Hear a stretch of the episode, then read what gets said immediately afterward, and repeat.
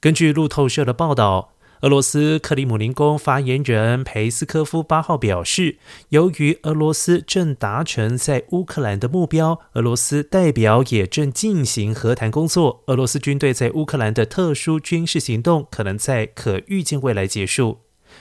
佩斯科夫还说，莫斯科当局理解一些试图采取平衡立场的国家受到压力，被要求七号投票决定暂停俄罗斯在联合国人权理事会会员资格，也使得俄罗斯决定完全退出联合国人权理事会。